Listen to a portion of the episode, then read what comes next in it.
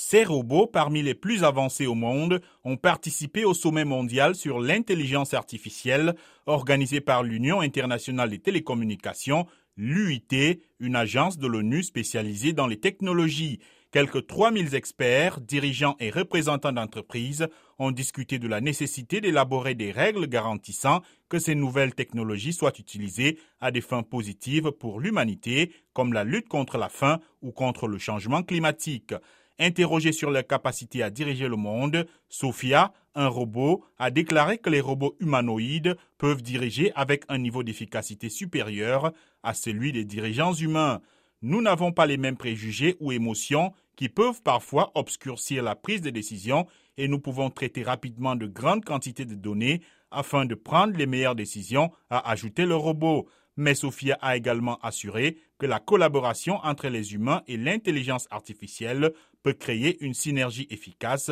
et permettre de réaliser de grandes choses. La recherche sur l'intelligence artificielle est en plein essor et les Nations Unies appellent à créer des règles et des garde-fous pour que ces technologies profitent à l'humanité sans courir vers des dangers comme des pertes massives d'emplois, les disparités économiques et la désinformation.